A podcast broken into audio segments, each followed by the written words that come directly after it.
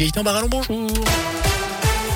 Bonjour Jérôme, bonjour à tous. À la une ce mercredi, quels sont les meilleurs lycées dans la Loire et en Haute-Loire? Les fameux indicateurs de résultats sont publiés ce matin. Ce n'est pas un classement à proprement parler, mais pour les établissements publics, si on ne prend en compte que le taux de réussite au bac, le lycée Carnot à Rouen arrive en tête côté général et technologique, 100% de réussite. Suivent Jean Puy à Rouen, Georges Brassens arrive de Gier, l'Astrée à Bois-sur-Lignon et le lycée des Horizons à Chazelles-sur-Lyon à 99%. Côté lycée professionnel, direction le Haut-Forêt à Verrières et Pierre Coton à Néronde pour trouver 100% de réussite.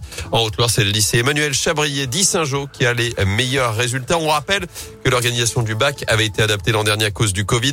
La plupart des épreuves a été remplacée par du contrôle continu, un palmarès que vous retrouvez en tout cas sur radioscoop.com. Dans l'actu également, un homme de 20 ans condamné à 3 ans de prison dans la Loire pour l'enlèvement et l'agression sexuelle d'une fillette de 11 ans. Les faits avaient eu lieu il y a un an dans le centre de Rouen. Il avait invité la victime qui souffre d'une déficience intellectuelle à le suivre.